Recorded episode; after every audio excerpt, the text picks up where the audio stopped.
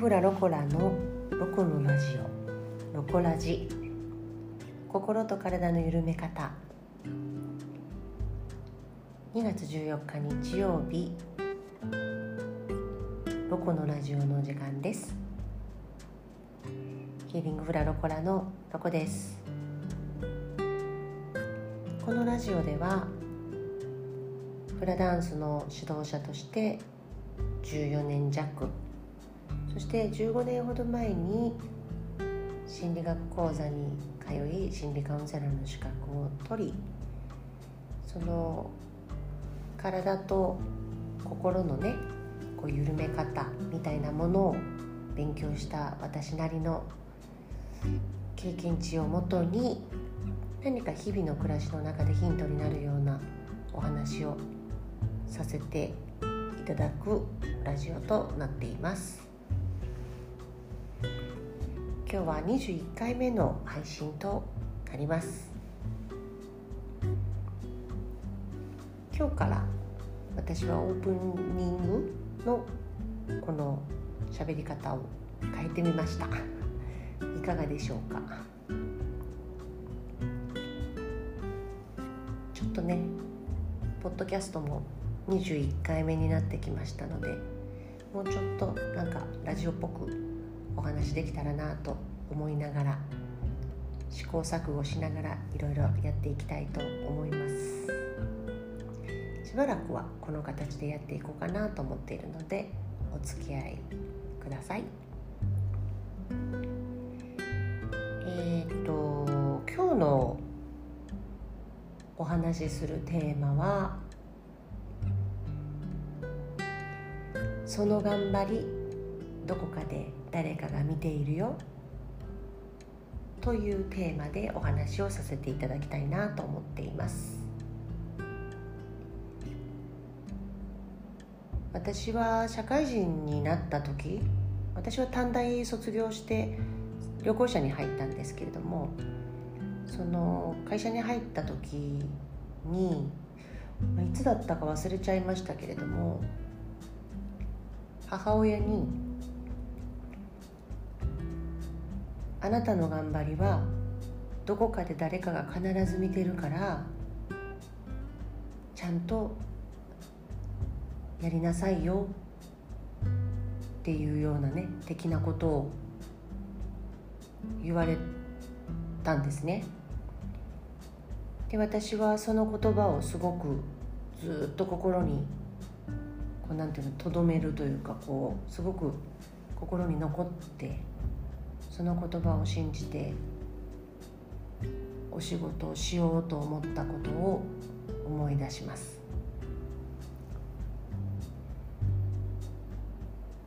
社会人になって最初はねすごい頑張るぞっていう気持ちで意気揚々と仕事をして右も左もわからないからね懸命にお仕事をしていくんだけどだんだんと仕事にも慣れてくると、まあ、いろんなことが見えてきてそれなりにこなせるようになってくるとねなんか不満というか不平というか、まあ、何かポツポツ出てくることってあるじゃない？なんかこんなに頑張ってんのに誰も認めてくれないなとか、まあ、若い時は特にね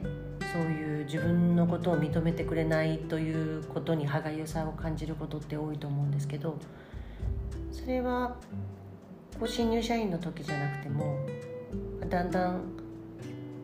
社会人歴がね長くなってもなんか自分がどれだけ頑張っても評価されてないような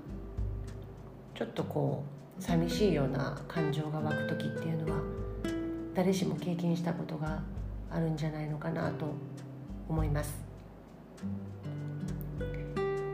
こんなに頑張ったって誰も見てくれへんしとかこんなに頑張っても誰も伝わってないとかうんこんなに頑張ってるのにそういう評価を受けてないなとかね。そうやってちょっと心がクサクサする時っていうのは時にはあるのかもしれないんですけれどもそんな時にね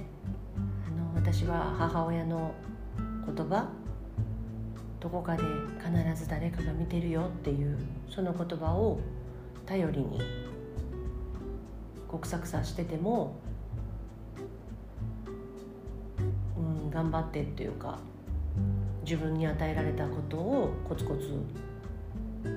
やろうって思ってやってました。でね私は今はすごいそれを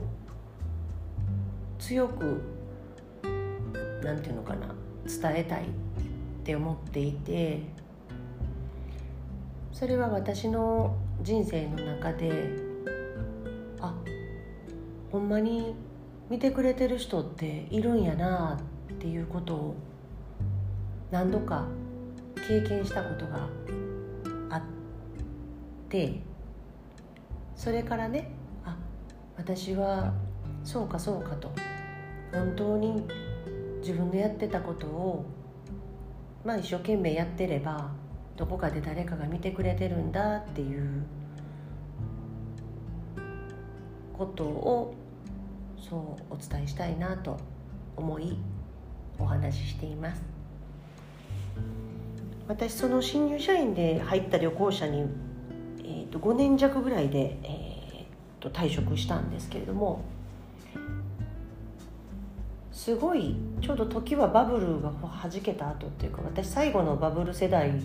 なのであのすごい忙しかったんですよ私が入った旅行者がね。本当にすごい忙しくって1年生の時とかも残業とかも今考えたら絶対あかんぐらいすんごい残業してたんですよ。そんなに派遣さんとかもいない時だったし会社も大きくなるところだったから部署がねあのとりあえず社員ががむしゃらに働くっていう部署だったんですね。本当夜中まで働いてるとかもう結構ザラだったな。すごい大変でいやそれこそパソコンとかもそんなにない時なのでそんなにとかなかったんちゃうのかな。ワープロですよワープロ。ね文章を打つのはワープロという時代。ワーとワープロなんか知ってる人もいないかもしれないよね。若い世代の人だったらね。ワードプロセッサーっていう、まあ、パソコンの走りというかまあね文章を書く。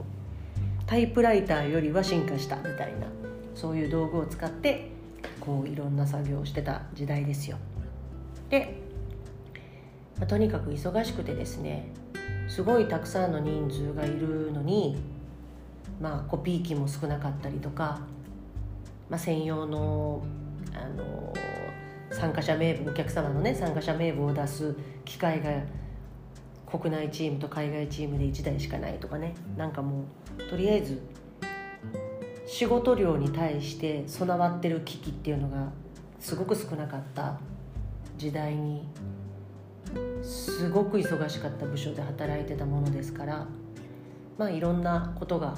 いっぱいあるあったんですよ。なんかこうゴミを捨てる暇もないぐらいみんな自分の席のゴミ箱がもうすごいのよすんごいもうゴミが落ちないようにバランスよく捨ててるっていうか捨てに行く時間がないぐらいほんとみんな忙しくってね。でそんな時私はまあ比較的先輩よりは落ち着いてるじゃない？新入社員だから。だからゴミを自分のゴミを捨てに行く時にまあ、いろんな人のゴミを一緒にこう捨てたりとか、まあ、コピーが詰まってることすごい多かったんですけどコピー詰まってるのを私が詰まらしたわけじゃなくてもそのコピー機を直したりとか、まあ、なんか何せこうコピー機潰れたり、まあ、コピー機直したりもともとちょっと得意なのもあるんだけどたりあとはそのコーヒーメーカーの故障のなんか修理したりとか。とりあえずなんかね結構ね私は何屋さんなんやろっていうようなことを、まあ、誰でもできるけど誰かが、まあ、気づいた人がやらなきゃいけないみたいなことを、まあ、結構やることが多くて。でもそれをやったところで私が直したことも知らないし私がやったことに対してまあ、なんか感謝というか、まあ、まあ感謝してほしいからやってたわけじゃないんだけど、まあ、とにかくまあなんかうんまあなんかこうババ抜きのババをこう抜いたなみたいな。そういうことを感じる時があったりね。そんなんでこうクサクサする時もあったんですね。でまあいろいろずっとまあそれでも誰かが見てるから誰かがどこかで見てるからと思って、まあ、目の前の仕事とか、まあ、誰かがやったらいい、まあ、気づいたから私がやろうみたいなそういう仕事もやってたんですね。そしたらその退職の時にいろんなこう部署の人とかお世話になった部署にこう上司と挨拶回りに行ったんですよ。で挨拶回り一通り済んででなんかあれどういうシチュエーションやったか忘れちゃったけどあの一人で私ちょっと廊下歩いてたのかな。なんか廊下を歩いてたらお話ししたことないけど隣の部署の係長だったかあなんかこう先輩の男の人に声をかけられて君は辞めるのか?」って言われたのねあのさっき挨拶に来てたけれども「辞めるんだね」って言ってでその時に「僕は君がゴミ箱を洗ってた姿を忘れないよ」ってって言われたのね。え？あら。そうなの？と思って。私その人のこと全然知らないのに。名前もわからない人だったんだけど、私がゴミ箱をそれはちょっと大きなゴミ箱を掃除してることがあったのでもうコーヒーでドロドロになってたから。ゴミ箱掃除せなこれ汚いなと思って掃除をしてたのね。それを見てはったみたいで。その辞める時に全然名前も顔も知らなかった人からそうやって言ってもらえた時にあほんまや見てもらえてるって見てもらえてたんやって思ったんですね。一番アピールしたかった気づいてほしかった人たちにはどれだけ気づいてくれてたかどうかは分からないけれども本当はね多分心の中っていうかまあ本当はよその自分が気づいてほしい人に気づいてもらうことが一番やっぱ心としては救われるんだけどでもその人たちがその人たちから私が欲しかったリアクションをもらえなかったんだけれども全然違うところから予想もしなかった。声をいただくなんてね。思わなかった。うん。ああほんまなんやなってお母さんの言ってたことは本当だったんだなと思って。それから仕事をね転職しても今までもずっとその気持ちをどっかにやっぱりこう残して私の中でこう思って自分の頑張りはどこかで誰かが見てくれてるどこかで何かの形で帰ってくるんだと思ってくさくさしかけてもよしと心を入れ替えていろんなことに向かってきたし向かっています、なので今自分のやってることに対して自分が思うようなリアクションがなかったとしてもねくさくさするのをちと我慢してどこかで誰かが見てくれてるんだと信じて進んでみるっていうのもいかがかなと思います。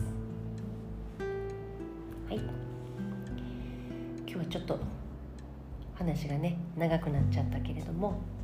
うん、今はいろんなことが起こってていろんな感情とかもいっぱい湧くことも多いと思うしなんかこう悩むことっていうかねなんかちょっとすっきりしないこともあるかもしれませんが今一生懸命ね自分がこう取り組んでることっていうのはどこかで誰かがきっと見てくれていると思いますので自分にね正直に